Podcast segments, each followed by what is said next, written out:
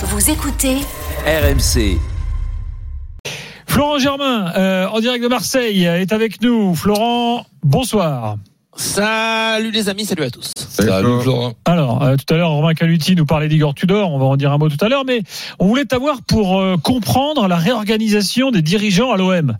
Euh, parce qu'on apprend, quand on apprend que McCourt euh, n'est plus euh, l'homme qui dirige euh, la, la structure, euh, on va dire, euh, fêtière, comme on dit, du, du club, on se dit, tiens, qu'est-ce qui se passe? Donc il faut que tu nous décryptes euh, ce qui s'est passé aujourd'hui. Bah, c'est assez logique. C'est vrai qu'il y a eu euh, un peu d'émotion suscitée par cette information, la démission de du boss euh, Franck McCourt du conseil de surveillance, mais après, euh, sauf si on nous cache quelque chose et, peut-être que euh, à moyen terme, on, se rendra compte que c'était un mouvement important pour pour l'avenir de l'OM. Mais honnêtement, j'en suis pas persuadé. Tout ce qui nous revient, c'est que euh, il s'agit uniquement d'une réorganisation interne qui n'a aucune conséquence sur son engagement. Ça, c'est ce qu'on te dit.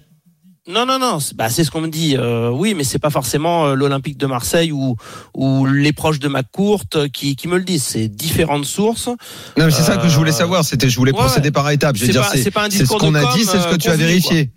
C'est ce que j'ai vérifié. Voilà, c'est ça que je voulais que tu dises. Voilà. Euh, Donc euh, voilà, de, de, de personnes qui, si euh, c'était le contraire, euh, euh, seraient capables de, de me le dire. Donc euh, voilà, que le statut d'actionnaire ne change pas évidemment pour Franck McCourt, c'est toujours le boss. Euh, il met en plus, ce qu'il faut bien comprendre, c'est qu'en fait le nouveau président de ce CS, du conseil de surveillance, c'est Barry Cohen. C'est un intime, un très proche de Franck McCourt. Mm. Euh, il est là depuis le début, depuis le rachat.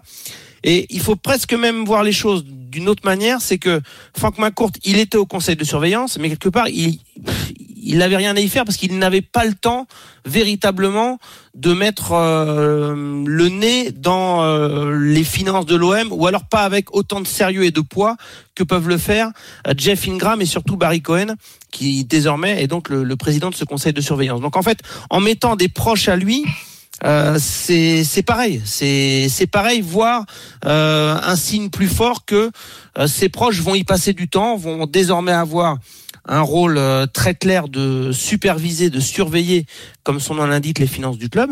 Parce que Barry Cohen, c'est pas un tendre. Hein. Barry Cohen, c'est c'est quelqu'un qui euh, euh, Barry Cohen des frères quand Cohen Pablo quand Pablo Longoria quand Pablo Longoria et, et Pedro Iriondo qui est le le grand DG ou le directeur stratégique de, de l'OM Il y a beaucoup de directeurs quand Durant- même, euh, dans, dans, dans l'organigramme Ah, de l'OM. Pas mal pas mal. Ouais. On- quand ils ont dû rendre des, des comptes récemment euh, ou faire le point un peu financier euh, euh, bah, c'est justement envers Barry Cohen et Jeff Ingram que euh, ils avaient dû expliquer tout cela. Ils s'étaient dé- déplacés aux États-Unis. Ils n'ont pas rencontré Frank McCourt. Donc en fait Barry Cohen président du conseil de surveillance c'est le vrai bras droit de Frank McCourt. Donc il y a malgré tout très clairement euh, la volonté de, de McCourt de rester très impliqué de surveiller le club. Le, le groupe McCourt c'est pas que l'OM hein. enfin faut quand même le rappeler. Nous on est euh, on, on est des passionnés on parle ballon euh, euh, à longueur de, de, de journée mais le groupe McCourt ce sont énormément d'activités Euh, l'OM en est une de ces activités et McCourt il n'avait pas le temps de véritablement être opérationnel dans ce conseil de surveillance. Donc c'est c'est finalement un choix euh, interne qui est plus logique par rapport à ce qui se passait en interne. L'autre info concernant le conseil de surveillance, je crois que je sais pas si vous en avez parlé euh, dans dans les deux heures précédentes, mais mais en tout cas c'est que selon nos infos, il y a de grandes probabilités que Jacques Henriero euh, quitte le conseil de surveillance. Euh, C'était en tout cas en discussion encore aujourd'hui avec. C'était euh, l'objet de la chronique de Jimmy. On lui, a, on lui rendu un hommage appuyé avec euh, ses plus grandes punchlines de l'histoire. Ce n'est pas acté, c'est Mm. pas encore définitif, mais ça peut euh, présager deux changements aussi au conseil d'administration de la Ligue, parce que si, jamais il n'est plus au conseil de surveillance, Jacques Henriero, il ne pourra pas euh, siéger à, à la Ligue, à la Ligue de football professionnel. En revanche, Pablo Longoria a plus d'un an de présidence. Donc, euh, si Jacques Henriero quitte euh, le conseil de surveillance et donc le conseil d'administration de la Ligue, il y a de fortes probabilités que Pablo Longoria éventuellement siège à l'avenir. euh, Il pourrait y avoir quand même un petit compliment pour Jacques-Henri Hérault, c'est d'avoir mis Longoria. Ouais, bah ça, c'est- ça c'est un peu ton raccourci quand même depuis Ben, euh, il, on- quelques il- mois. il- il a jamais C'est pas lui qui allait le chercher, hein C'est qui, c'est moi qui allait le chercher. Mais C'est pas lui. Il, a, il avait euh, euh, mandaté euh, une, une société. Euh, Ouais, les sociétés de chasseurs de euh, tête. chasseurs de tête. Ouais, voilà. Et- et- ouais. On lui a Et- mâché et- le travail, lui, on va dire.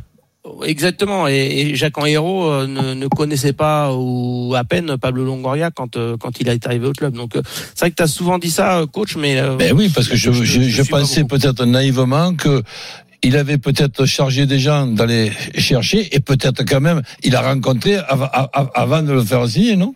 Oui, non mais je dis pas qu'il a eu aucun rôle parce qu'effectivement, euh, il, il a forcément été consulté, euh, il a il a validé le profil euh, et oui oui, euh, je, je dis pas le contraire, mais on, on peut pas non plus dire que euh, c'est c'est Jacques Henriero qui. Bon, euh, allez, alors a d'accord, ça va, c'est bon, il a, il a rien fait de bien, Non, zéro, zéro, Non, j'ai pas dit ça du tout. Ah bah si, non, mais moi je, moi je le dis, rien de bien, non, ça c'est Ouais. sûr. Ah, Zéro complet. oui. Bon, Zéro complet. Cela dit, Écoute, je sais pas. il est, on est arrivé à son objectif parce qu'il a dit qu'il y avait trop de Marseillais au club. Maintenant, avec des Espagnols. Donc, euh, Ah, il a finalement, beaucoup. finalement, qui- il a réussi, Ce non qui crée quelques tensions au club, parce que faut, je peux pas vous cacher qu'en ce moment l'ambiance est, est, est, est très tendue euh, au sein Ah oui. de l'Olympique de Marseille. Voilà, faut, faut, faut appeler un chat un chat. hein.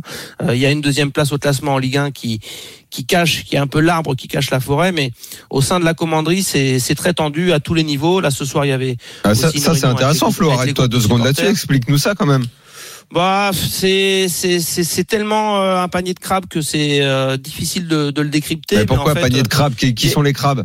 Bah, en fait, il y a hum, il y a, y a des tensions entre différents euh, clans entre guillemets euh, euh, au, au sein du club. euh, Certains reprochent euh, à Pablo Longoria de vouloir, enfin, le soupçonne de vouloir faire un petit peu le ménage et, et avec ses, ses, ses associés espagnols, Javier Ribalta, Pedro Iriondo, de, de vouloir restructurer le club tellement en profondeur qu'il pourrait y avoir des départs.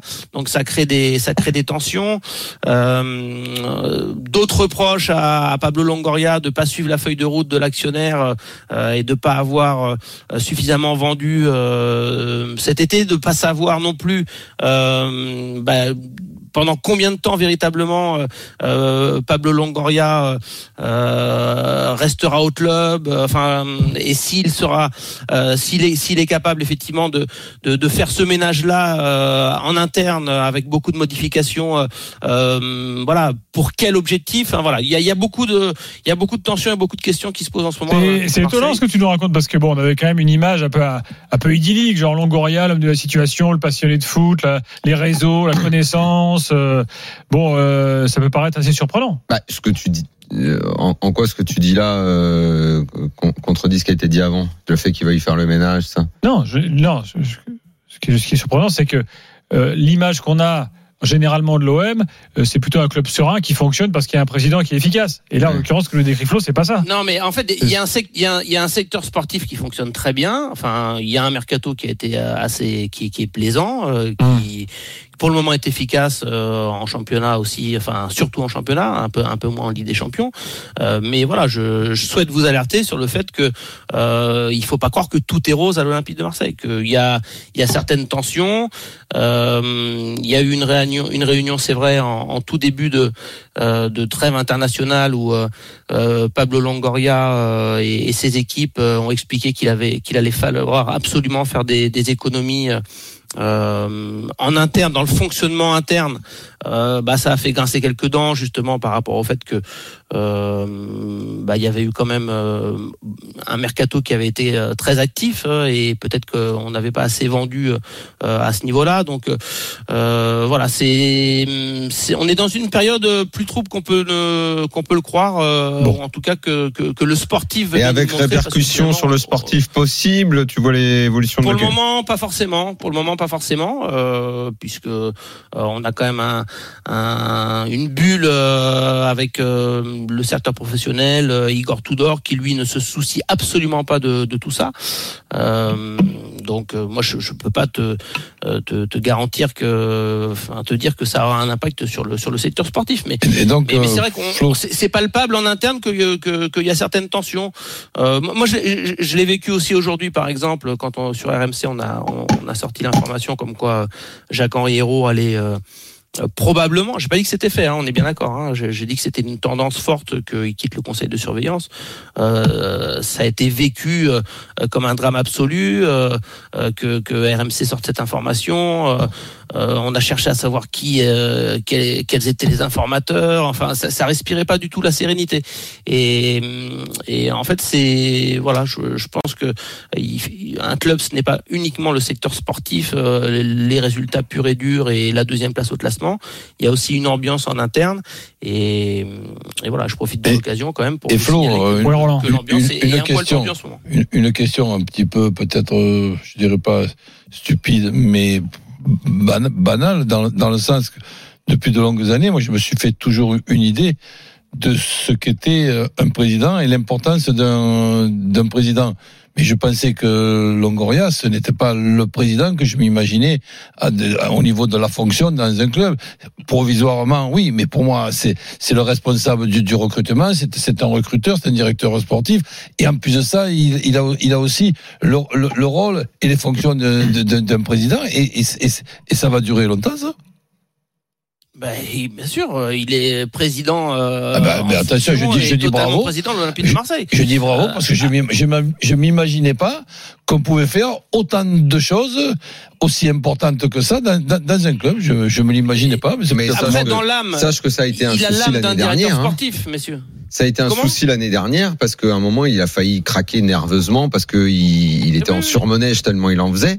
Il a même été dans sa tête à un moment dans une réflexion euh, pas loin d'un départ euh, parce que euh, il pouvait pas faire face à tout ce qui lui était proposé. Javier Ribalta notamment est, est arrivé, qui est euh, euh, vraiment son bras droit pour le secteur sportif. Après, Pablo Longoria, coach, pour euh, vraiment répondre à ta question, il, il a toujours l'âme d'un directeur sportif. Enfin, son, son, son dada, c'est ça reste euh, le mercato, les coups à faire, sentir les choses. Il, je vous donne un exemple. À la commanderie, il y a le secteur sportif et le secteur administratif, pour ceux qui connaissent.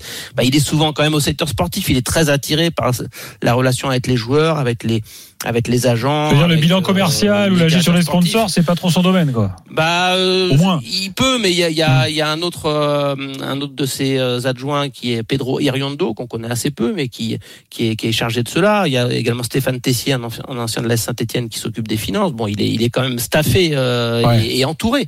mais voilà, sa passion première reste le domaine sportif.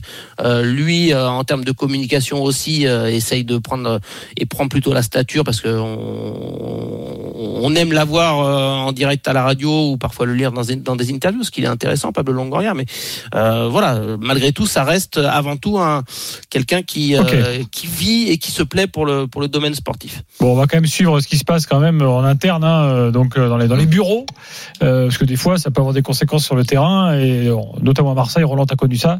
des fois, quand il n'y a pas unanimité bah parmi les dirigeants, ça peut être le bordel rapidos. C'est un endroit compliqué déjà d'avoir une fonction euh, l'Olympique de Marseille. C'est compliqué. Si en plus tu es président, directeur sportif, recruteur, ça fait, pour moi, je dis que ça fait beaucoup, pour ne pas dire, ça fait peut-être un, peu trop pour un seul homme.